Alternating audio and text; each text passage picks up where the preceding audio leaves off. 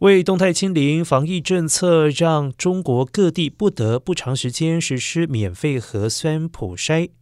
如今这项防疫作为越来越难以为继，地方政府拖欠检测机构费用的传闻不断。根据统计，光是九家主要的核酸检测机构，今年前三季累计应收账款总额就达到了人民币三百六十二亿元。